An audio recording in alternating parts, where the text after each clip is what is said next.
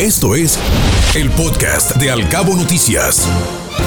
Locales. Reprueba la Asociación Mexicana de Agencias de Viajes, capítulo Los Cabos, a través de su vocero Juan Carlos del Río, categóricamente los lamentables hechos ocurridos esta semana sobre la carretera transpeninsular, refiriéndose particularmente al bloqueo de conductores de la plataforma Uber. Se afectó el turismo seriamente con el bloqueo carretero aquí en Los Cabos. No solamente hubo pérdida de vuelos, sino también movilización hacia sus actividades, comentó el director del FITURCA, Rodrigo Esponda. También el Consejo Coordinador de Los Cabos rechaza categóricamente cualquier bloqueo de la carretera transpeninsular. Nadie puede ser rehén de un conflicto entre grupos de transportistas, así lo afirmó el presidente ejecutivo de este organismo empresarial.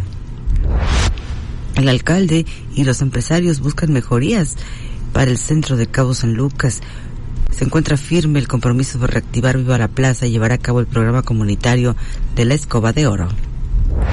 Confirma el gobernador que tres funcionarios han sido dados de baja por acoso, que se tengan a las consecuencias, sí, que se atengan a las consecuencias, así lo advierte a quienes ejerzan hostigamiento de cualquier tipo contra el personal.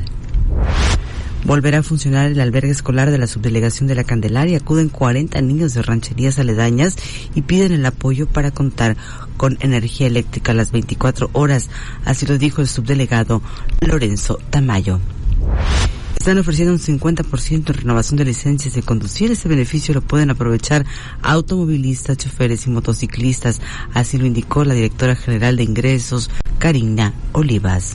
Escuche Al Cabo Noticias de 7 a 9 de la mañana con la información más importante de los cabos, México y el mundo por Cabo Mil Radio 96.3. Siempre contigo.